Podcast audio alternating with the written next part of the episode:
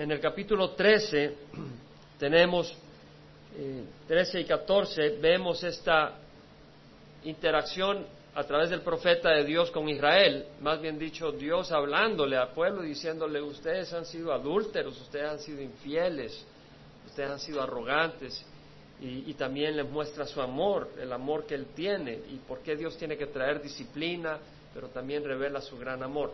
Entonces el capítulo 13 dice, cuando Efraín hablaba, reinaba el temor, se había exaltado a sí mismo en Israel, pero por causa de Baal pecó y murió. Entonces dice, cuando Efraín hablaba, reinaba el temor, es decir, cuando Efraín hablaba, él esperaba que la gente le escuchara. Eh, es decir, Efraín se refiere a la tribu de Efraín, pero a las tribus del norte también a veces Dios les hablaba como Efraín, porque Efraín se había vuelto prominente, eh, como la cara o el representante de esas tribus.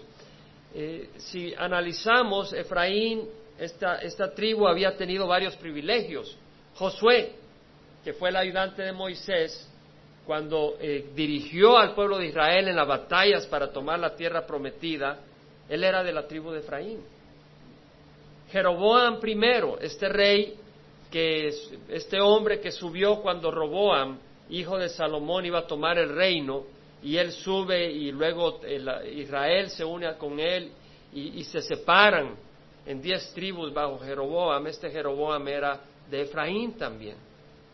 Efraín tenía el privilegio de que en el lugar llamado Silo estaba el tabernáculo, en esa tribu. Entonces, ellos se sentían privilegiados, ellos se sentían eh, fuertes. De hecho, Jacob, eh, José era el padre de Efraín y de Manasés. Manasés era el hijo mayor y Efraín el segundo cuando Jacob bendice a José, le dice, tráeme a tus hijos, los voy a bendecir. Y al bendecirlos, eh, Jacob a propósito bendice primero con la bendición del primogénito a Efraín, no a Manasés. Y, José dice, un momento papá, e, este es el mayor, te equivocaste. No, no, no, no te preocupes, que va a haber bendición también para Manasés, pero a Efraín le tocó la bendición mayor. Entonces vemos de que Dios bendice a Efraín Dios había bendecido a Efraín, Dios de alguna manera le había exaltado. Pero el problema no era ese.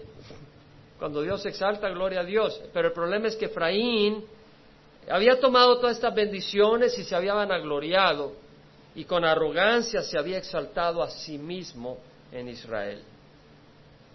Entonces vemos de que Efraín se había exaltado. Y esto es algo que debemos todos considerar.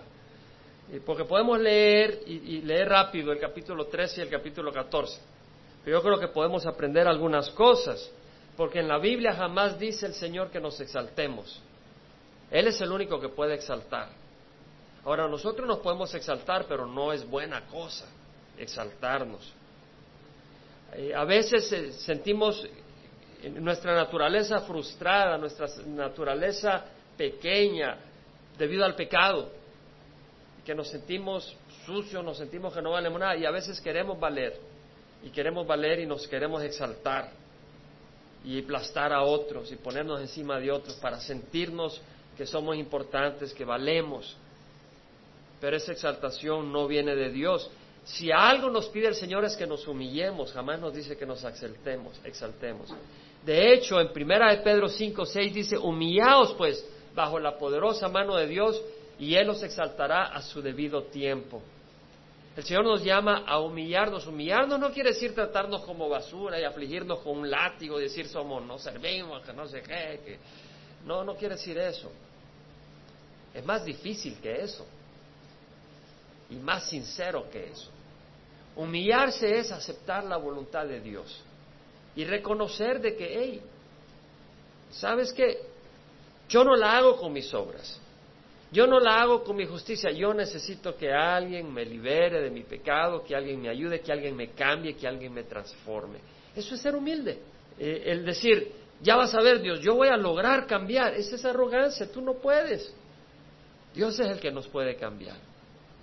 El, humillarse es no decir yo voy a hacer todo esto y todo esto y voy a andar ahí en una sotana todo triste y todo abatido para que Dios tenga misericordia de mí porque yo no sirvo. No, no, no. El humillarse es obedecer a Dios, aun cuando no nos gusta en la carne el obedecerle, porque a veces no es agradable a la carne. A veces quieres dar un trompón de regreso cuando te dan un trompón. Y humillarse es, te detienes la mano, te detienes la mano. Humillarse es reconocer nuestras actitudes y decir, Señor, ayúdame. Humillarse es no justificarte. Humillarse es reconocer y buscar que Dios te vaya cambiando. Eso es humillarse. En Filipenses Pablo dice, haya pues en vosotros, Filipenses 2, 5 al 11, haya pues en vosotros esta actitud que hubo también en Cristo Jesús, el cual aunque existía en forma de Dios, no consideró el ser igual a Dios algo que aferrarse, sino que se despojó a sí mismo, tomando forma de siervo, y haciéndose semejante a los hombres, se humilló a sí mismo, haciéndose obediente, obediente hasta la muerte, muerte de cruz por lo cual Dios le exaltó y le dio un nombre que está sobre todo nombre, para que al nombre de Jesús toda rodilla se doble en el cielo, en la tierra y debajo de la tierra, y que toda lengua confiese que Jesús es Señor para la gloria de Dios Padre. ¿Qué es lo que hizo Jesús? Él se despojó.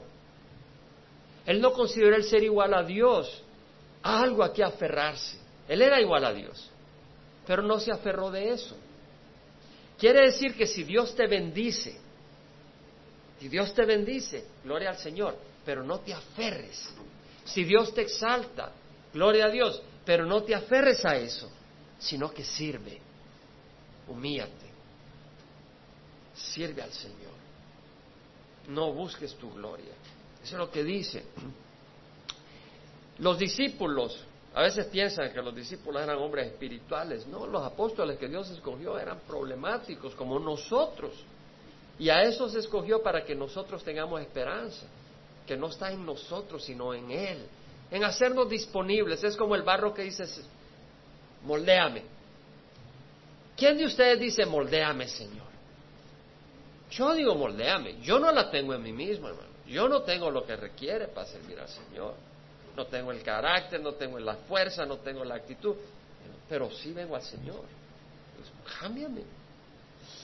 Pero los discípulos pasaban peleando hasta en la última cena, después de tres años de caminar con el Jesús. En la última cena, ¿sabe que estaban discutiendo? ¿Quién iba a ser el mayor de ellos? Después de tres años de caminar con Jesús, ponerse a discutir. Yo soy el más grande. No, hombre, Pedro. No, no, no, no. Yo. Y eso era, eso era lo que tenían en mente.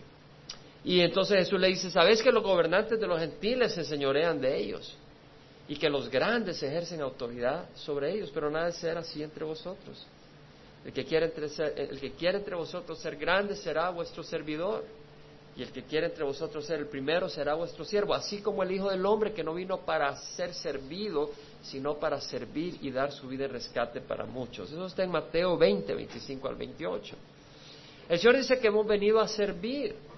Ahora, a nosotros nos gusta ser servidos. Pero realmente el Señor dice, no, en este mundo nos toca servir.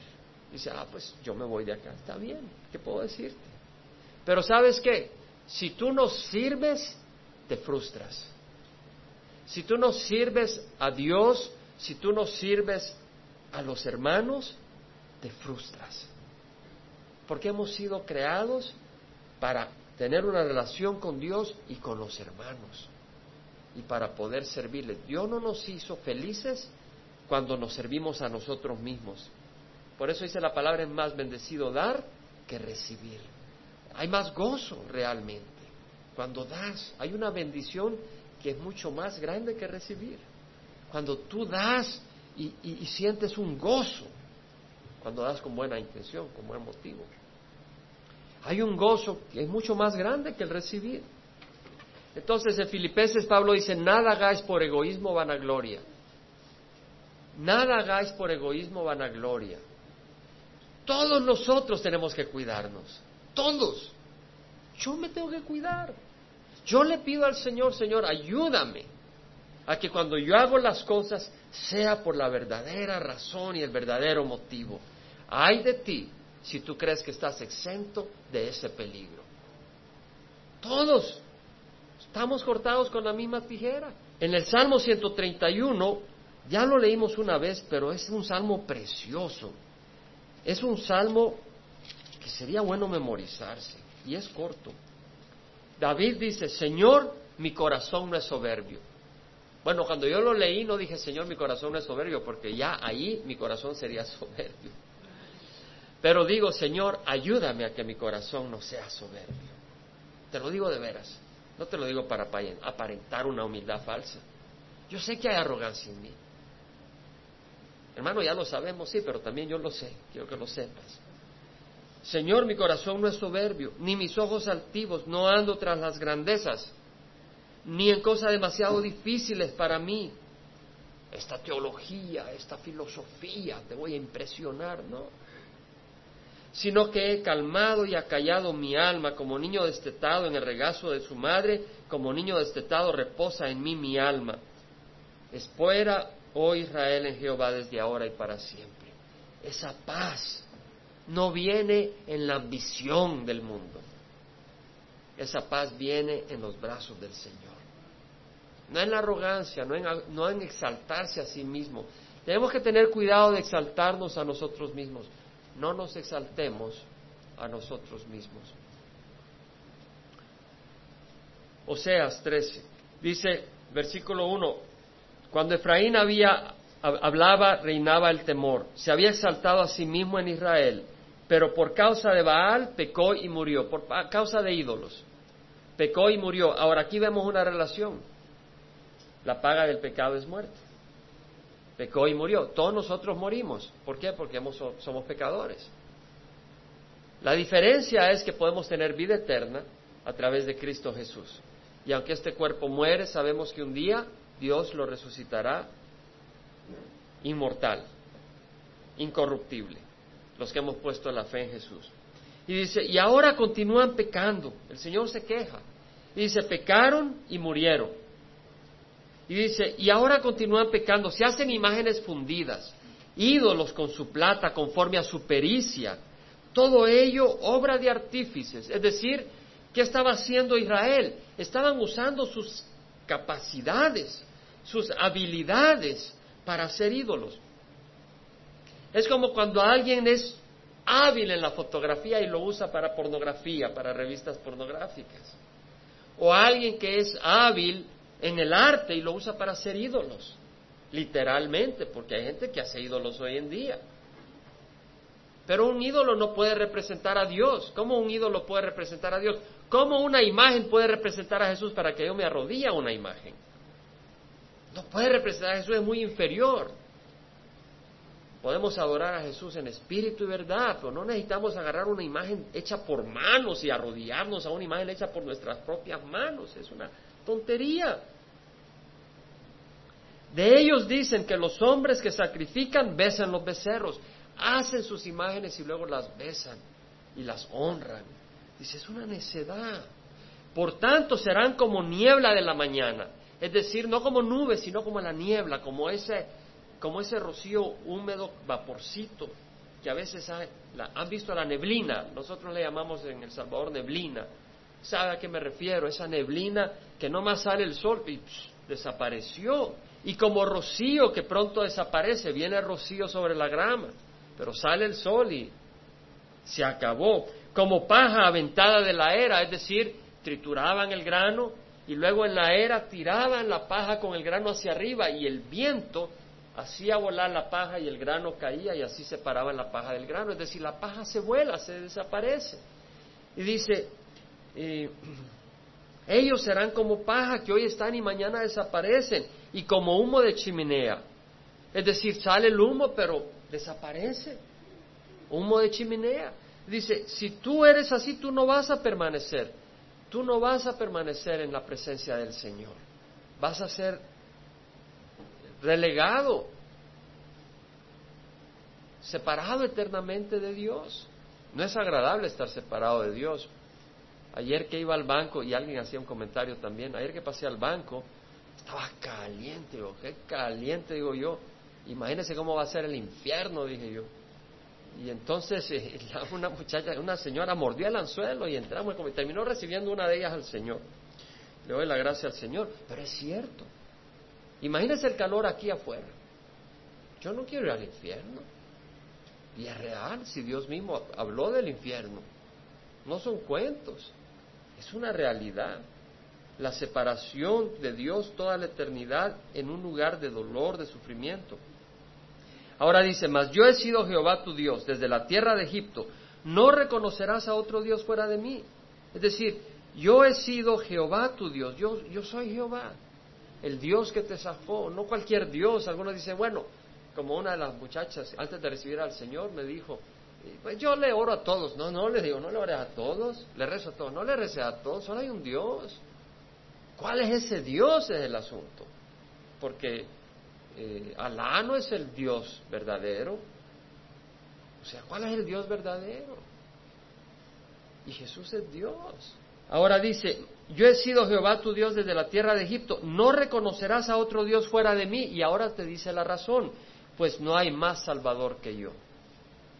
Da la razón. Es decir, dice el Señor, no reconozcas a otro Dios porque solo yo salvo. Si tú buscas a otro Dios no te va a salvar.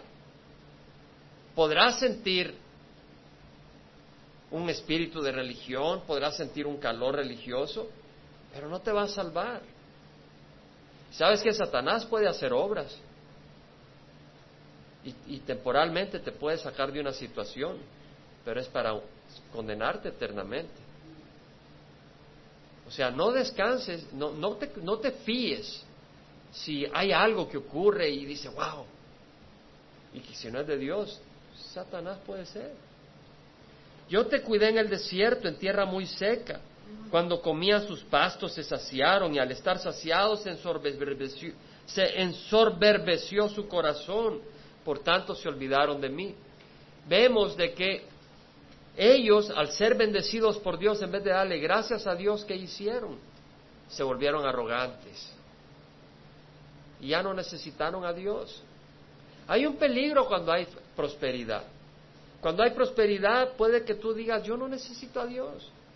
Tengo mi carro, tengo mi casa, tengo mi mujer, o tengo mi esposo, hijos. No necesitas a Dios. Piensas tú, aunque tu corazón está vacío. Y Satanás te puede hacer pensar de que, que Dios es aburrido. Dios no es aburrido. Y Satanás te puede pensar de que cuando te hagas cristiano vas a sufrir, ahí sí es cierto, pero solo es por un tiempo. Y vas a sufrir porque hay una batalla espiritual. ¿Y sabes quién es el que la va a pelear? El mismo que te hace pensar de que no te hagas cristiano porque al ser cristiano vas a sufrir. Porque Él es el que te va a dar la batalla. Y te la va a dar porque te quiere condenar. Es enemigo de Dios y de los hombres.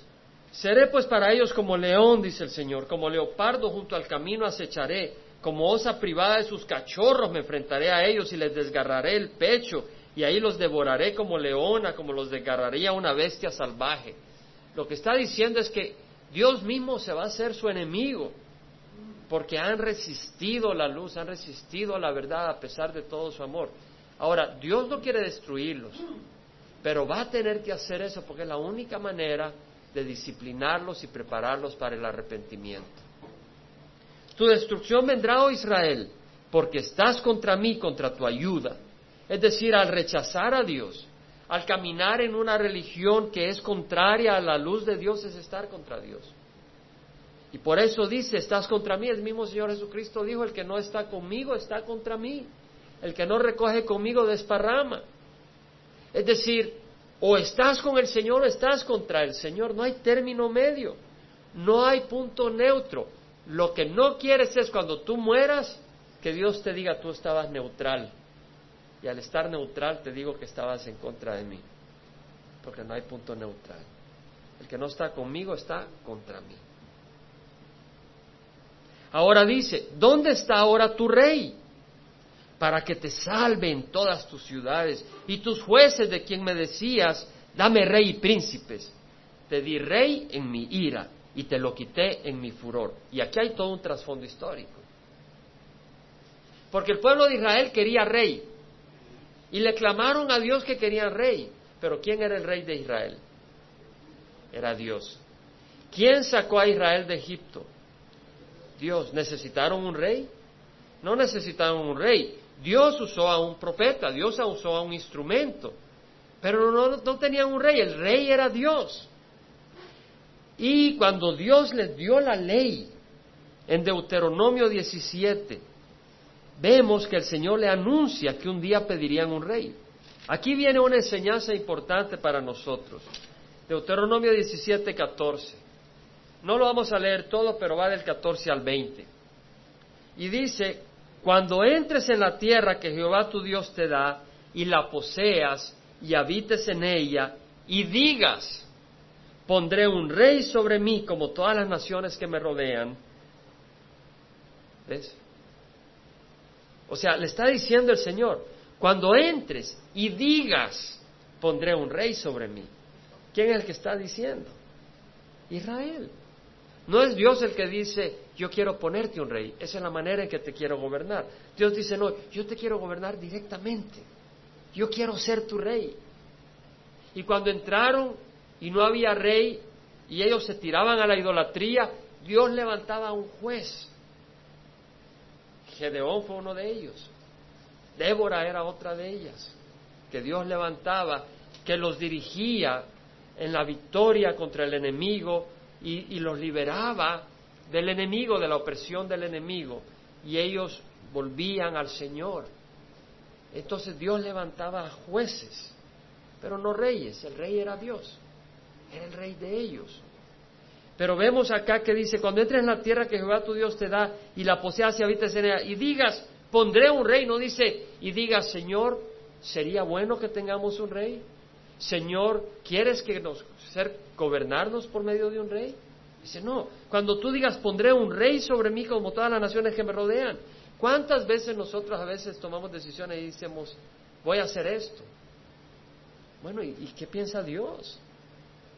Porque tú necesitas el consejo de Dios. Imagínate que tú estás en una nave espacial y vas hacia, hacia la luna y empiezas a, tomar decisiones sin, chequear el cuarto de control allá en, Dallas o en, Texas o en donde controlan la nave. Sería una tontería. Tienes que tener comunicación con el comandante general en la guerra, tienes que tener comunicación con el presidente de la misión lunar, que sabe lo que está ocurriendo por si hay problemas. Tú tienes que tener comunicación con el Señor. Ahora el Señor dice, ciertamente pondrá sobre ti rey, al rey que Jehová tu Dios escoja. Y le empieza a decir, mira, vas a poner un rey. Cuando me digas, te voy a conceder lo que me dices. Cuidado cuando Dios te concede lo que tú le pides fuera de la voluntad de Dios.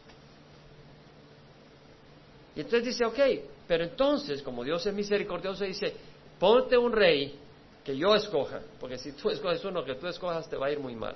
Mejor que sea yo quien te escoja ese rey para que te vaya bien. Y que no tenga muchas mujeres, porque las mujeres lo van a desviar hacia la idolatría. Y que no tenga muchos caballos, porque si no va a confiar en los caballos y no en el Señor. Y no vayan a Egipto a traer caballos, porque Egipto es el lugar de idolatría y van a estar amarrados ahí, van a caer en idolatría. Que no tenga mucho oro y plata para que no busque gloriarse en las riquezas. Y, que se haga una copia de la ley en frente de los sacerdotes, de los levitas y que la lea todos los días para que aprenda a temerme y a obedecerme. Entonces vemos de que Dios les da la razón. Ahora, el pueblo de Israel efectivamente llegó a pedirle rey, está en primero de Samuel 8. Samuel era juez de Israel. Todavía no estaba dividido el reino. Y tenía dos hijos y los puso como jueces, Joel y Abías, pero estos dos empezaron a sobornar a la gente, empezaron a distorsionar el derecho por dinero. Y vemos de que se reunieron los ancianos, 8.4, 1 Samuel 8.4, se reunieron los ancianos de Israel y fueron a Samuel en Ramá y le dijeron, mira, has envejecido y tus hijos no andan en tus caminos, ahora pues danos un rey para que nos juzgue como todas las naciones. En vez de decirle, ¿sabes qué, Samuel? Tus hijos están actuando muy mal, corrígelos, o pídele al Señor ¿Qué es lo que quiere el Señor? Pero acá tenemos un pecado y hay que limpiar al pueblo de Dios del pecado en el liderazgo. ¿Y qué es lo que hace? Ellos dicen, danos un rey. Y fue desagradable a los ojos de Samuel que dijeran, danos un rey que nos juzgue. Y Samuel oró a Jehová. Y Jehová dijo a Samuel, escucha la voz del pueblo en cuanto a lo que te digan, pues no te han desechado a ti, sino que me han desechado a mí para que no sea rey sobre ellos. Es decir, dice, dales un rey. Yo te voy a decir a quién, pero dales un rey. Y no te preocupes que no me han desechado, no te han desechado a ti, me han desechado a mí como rey. Eso es lo que dice el Señor. Pero les da un rey. Y, le dice, mira, en el versículo 9 le dice el Señor a, Samuel que les diga, les advertirá solemnemente y le dará a saber el proceder del rey que reinará sobre ellos. Y viene y les explica cuál será el proceder. Dice, el proceder de ellos eh, pondrá, tomará a sus hijos, los pondrá a su servicio en sus carros y entre su gente a caballo, correrán delante de sus carros. Es decir, tendrá sus siervos, agarrará al pueblo y tendrá siervos del rey. El rey buscará ser servido. No tendrá esa actitud de servir necesariamente, sino de, de la pompa y del servicio como los reyes de las otras naciones. Nombrará para sus jefes para sus servicios jefes de mil y de cincuenta y a otros para labrar sus campos y recoger sus cosechas. Tendrá un puño de siervos que serán para labrar sus campos y sus cosechas. Tomará vuestras hijas para perfumistas, cocineras, panaderas, lo mejor de vuestros campos, de vuestros viñedos, de vuestros olivares, de vuestro grano, de vuestras viñas, tomará el diezmo para darlo a sus oficiales y siervos. Es decir, que el pueblo de Israel daba el diezmo a los levitas. Y ahora el rey iba a exigir un diezmo para él y para el ejército. O sea que iban a tener que dar 20% de impuestos, 10 para el Señor y ahora 10 para el gobierno. Les empieza a decir y dice, vas a estar bajo presión y ese día clamaréis, dice, versículo 18, por causa de vuestro rey a quien escogisteis, pero el Señor no os responderá en ese día. O sea, les advierte que los reyes iban a buscar ser servidos. Y no ocurre, hermanos, en los gobernantes. Llegan al poder y se hacen ricos y pierden la sensibilidad del pueblo. Primera de Reyes 12 vemos efectivamente un poco de luz sobre esta situación. Cuando muere Salomón, su hijo, ¿se acuerdan cómo se llama el hijo de Salomón que hereda el reino? Roboam. Y cuando Roboam va a Siquem para ser elegido rey, viene Jeroboam de Egipto, este de Efraín, que ha huido a Egipto de Salomón, y viene y le dice todo Israel con él, trátanos con más livianeza, no pongas tanta presión sobre nosotros y te serviremos. Y entonces viene Roboam y le dice, déjame considerarlo y te responderé. Y habla con los ancianos consejeros de Salomón y le dice, ¿sabes qué? Sírveles, sírvele a este pueblo con más suavidad y ellos serán tus siervos para siempre. Pero viene y no le pareció el consejo de los siervos de Salomón, de los ancianos, y va a buscar el consejo de los jóvenes que crecieron con él. Y estos jóvenes le dicen, ¿sabes qué? Diles así, mi dedo meñique es más grueso que el muslo de mi padre. Y si mi padre te puso cargas pesadas, las mías serán más pesadas. Si él los castigó con látigos, yo los castigaré con escorpiones. Esa fue la respuesta. Entonces vemos la actitud de estos reyes. Vemos que el mismo Salomón, para hacer crecer el reino, puso cargas pesadas sobre el pueblo, cargas bien pesadas, que ellos no aguantaban ya. Entonces vemos que Dios se los había advertido.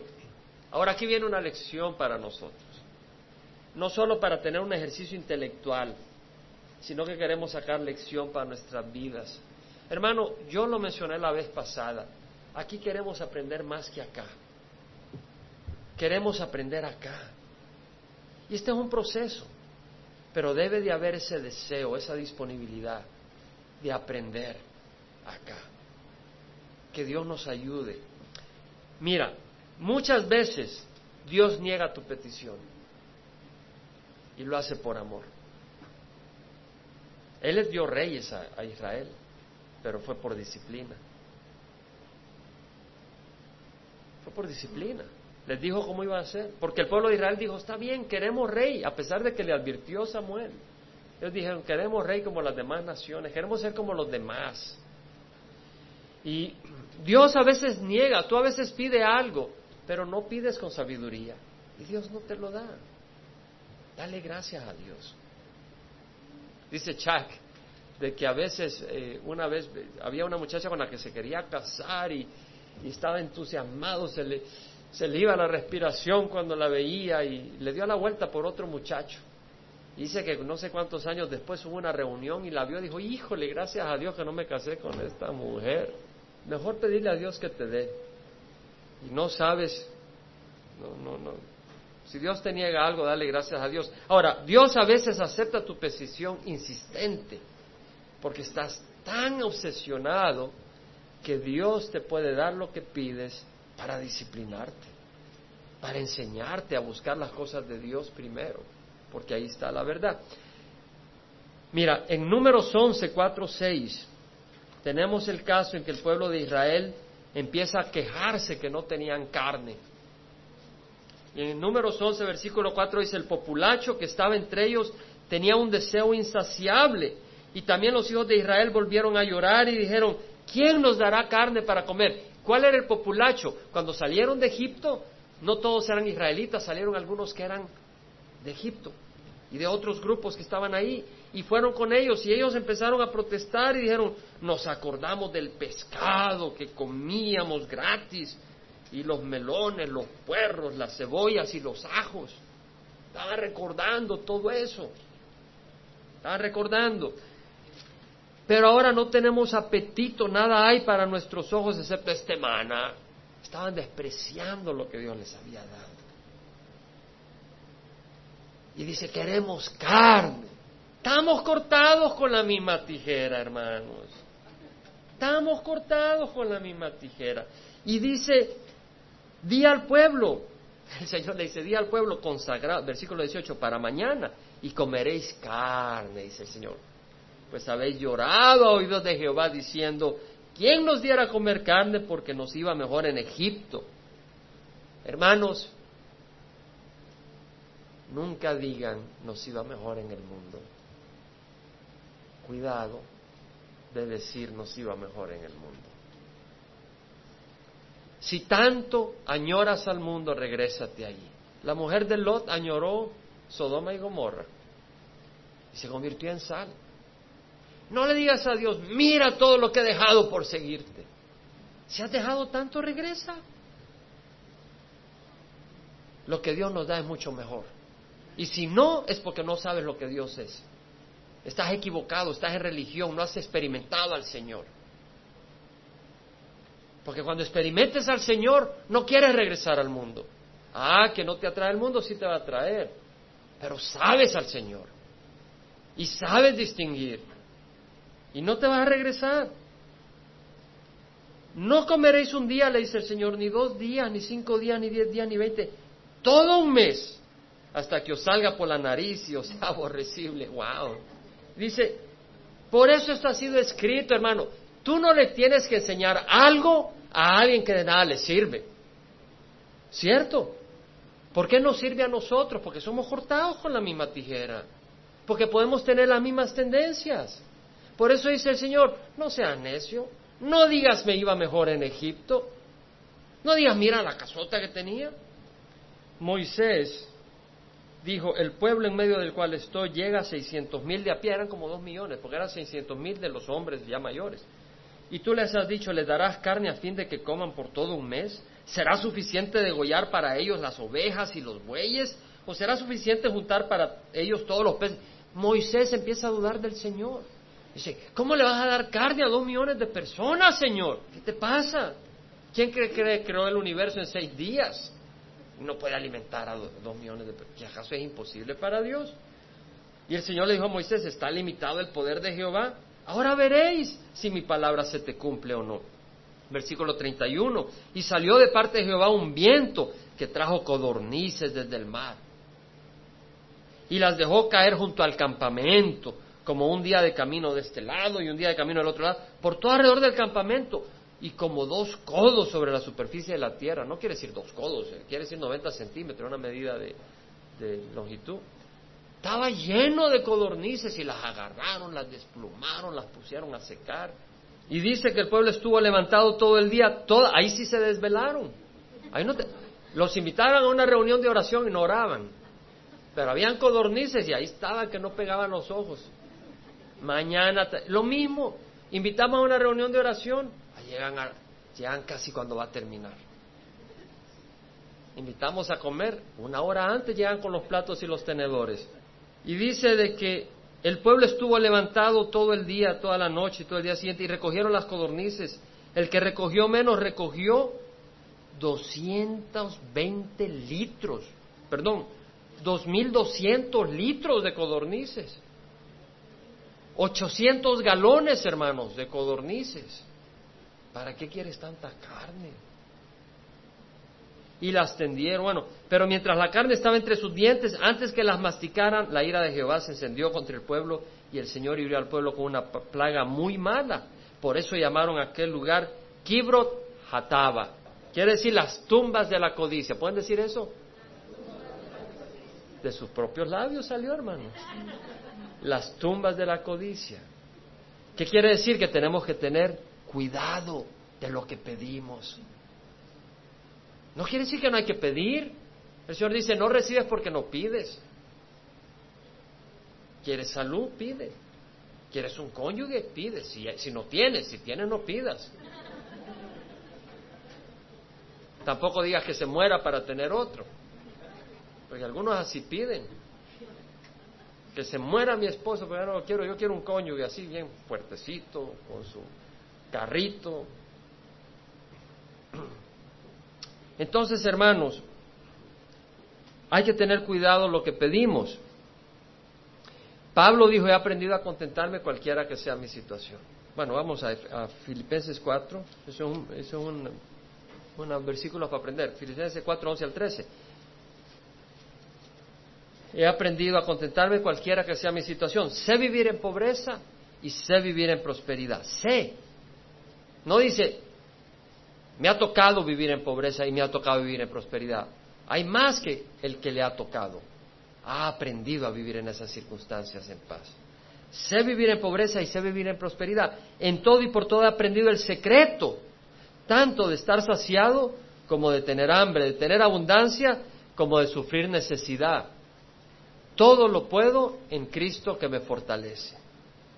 Entonces, lo que había aprendido, lo que había aprendido eh, Pablo es que cualquiera que fuera la circunstancia, cualquiera que fuera la circunstancia, él tenía paz en Cristo. En Pablo, de nuevo, en 1 Timoteo 6, 6, 8, dice, la piedad en efecto es medio de gran ganancia cuando va acompañada de contentamiento, porque nada hemos traído al mundo y nada podemos sacar de él. Si tenemos con qué cubrirnos, eh, podemos darle gracias al Señor. De nuevo, si vamos a Oseas, porque de ahí viene esta reflexión, en Oseas 13, 10, donde dice, ¿dónde está ahora tu rey para que te salven todas tus ciudades? Es decir, el Señor les quita a su rey y además el rey no les sirve. ¿Dónde está tu rey para que te salven todas tus ciudades y tus jueces de quien me decías, dame rey y príncipes? O sea, no sirvieron, los desviaron en, los desviaron en la idolatría esos reyes. No sirvieron para bien. Los desviaron en idolatría. Dame rey y príncipes, te di rey en mi ira y te lo quité en mi furor. Lo quitó porque después los lleva al exilio sin rey. Pero el punto es que dice, te di rey en mi ira. Entonces, ¿sabes qué?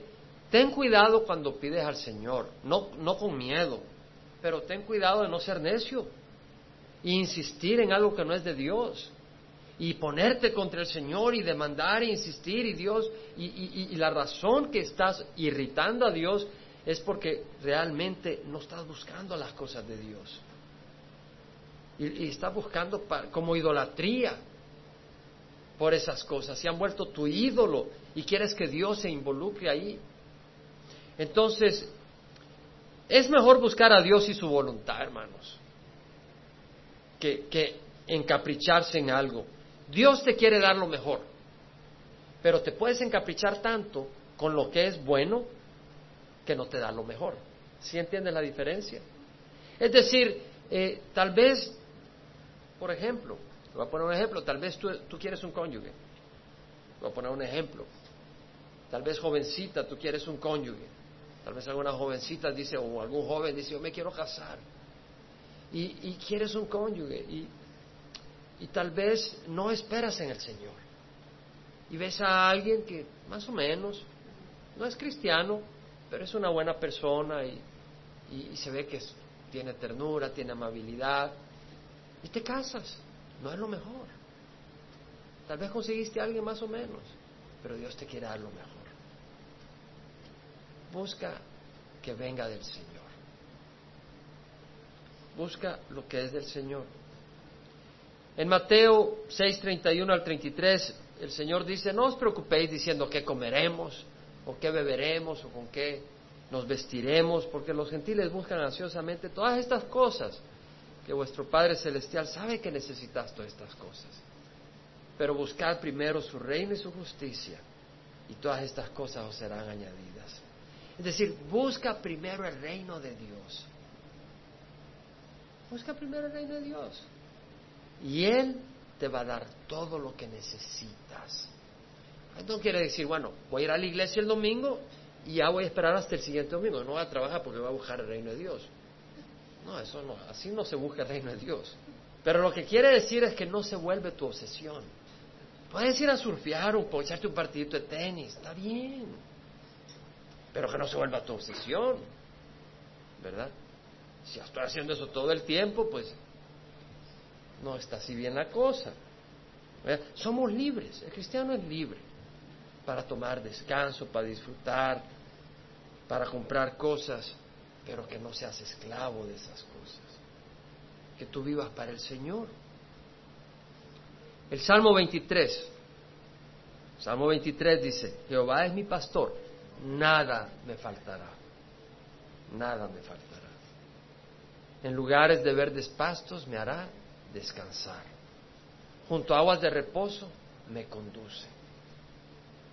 Restaura mi alma. Me guía por senderos de justicia por amor a su nombre. Aunque ande en valle de sombra de muerte, no temeré mal alguno porque tú estás conmigo. Tu vara y tu callado me infunden aliento. Tú preparas mesa delante de mí en presencia de mis enemigos. Has ungido mi cabeza con aceite, mi copa está rebosando.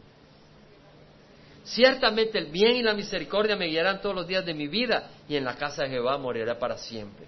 Piénsalo bien, dice Jehová es mi pastor, nada me faltará. Es decir, si tengo al Señor, tengo todo.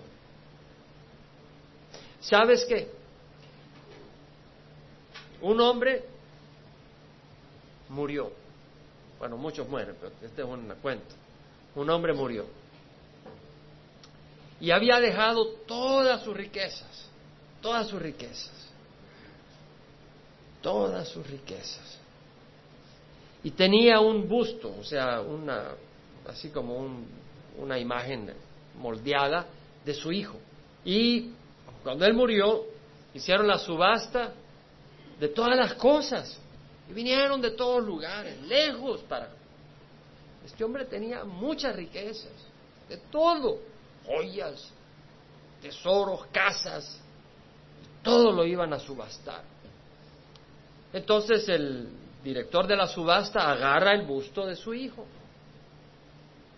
y viene y dice, bueno, vamos a empezar con este busto, vamos a pedir 300 dólares, es una obra maestra, la gente empezó a decir, no, no queremos eso, queremos cosas. Eh, yo vine por carros, yo vine por propiedades, yo vine por tesoros. no. Bueno, tal vez 200 dólares alguien quiere empezar a, pues, a subastar, a ofrecer. Nadie. De repente por allá al fondo alguien levanta la mano y dice, yo solo tengo 50 dólares, le dice. Y está precioso ese busto, yo soy un artista y yo lo aprecio, eso es algo maravilloso. Yo quiero comprar ese busto, pero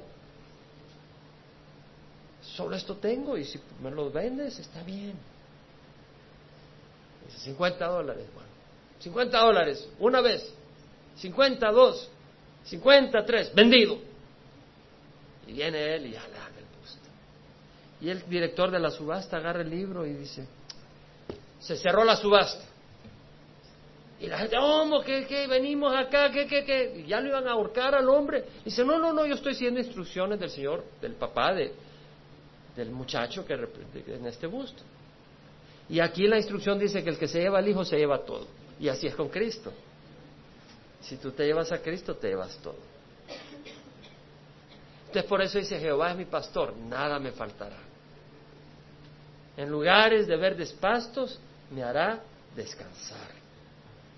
Junto a aguas de reposo me conduce. Restaura mi... ¿Sabes qué quiere decir restaurar? Quiere decir que te desinflaste. ¿Cierto? Hay momentos donde te, te cansas, pero el Señor siempre nos restaura. Siempre nos restaura. Él restaura mi alma. Me guía por senderos de justicia, por amor a su... Eso es hermoso. Saber que Dios te va a guiar por senderos de rectitud, por amor a su nombre. El Señor es bueno. No necesitamos más rey. No vamos a decir como los israelitas que dijeron, no necesitamos más rey que al César. Algunos dicen así hoy en día. No necesitamos a Jesús de rey. Tenemos nuestro sistema. Nosotros decimos necesitamos rey. Y ese rey es Jesús. Entonces en Romanos Pablo dice, por consiguiente hermanos, ruego por la misericordia de Dios que presenté vuestros cuerpos como sacrificios puro y santo, aceptable a Dios, que es vuestro culto, culto racional. Y no os adaptéis a este mundo, sino sed transformados mediante la renovación de vuestra mente, para que verifiquéis lo que es bueno, aceptable y perfecto. Tenemos que renovar nuestra mente. ¿Quién la renueva? Dios. ¿Mediante qué? Su palabra. Amén. Si tienes al Señor, tienes todo. Si no tienes al Señor, está vacío. Y si tienes al Señor, tienes todo. Y en este mundo hay crisis, pero nuestra ciudadanía está en los cielos, de donde ansiosamente esperamos a un Salvador, nuestro Señor Jesucristo. Tenemos una ciudadanía en los cielos, no es en este mundo. Y esperamos a un Salvador, nuestro Señor Jesucristo. Yo te animo ahí donde estés, que le des gracias a Dios si tú tienes a Jesús.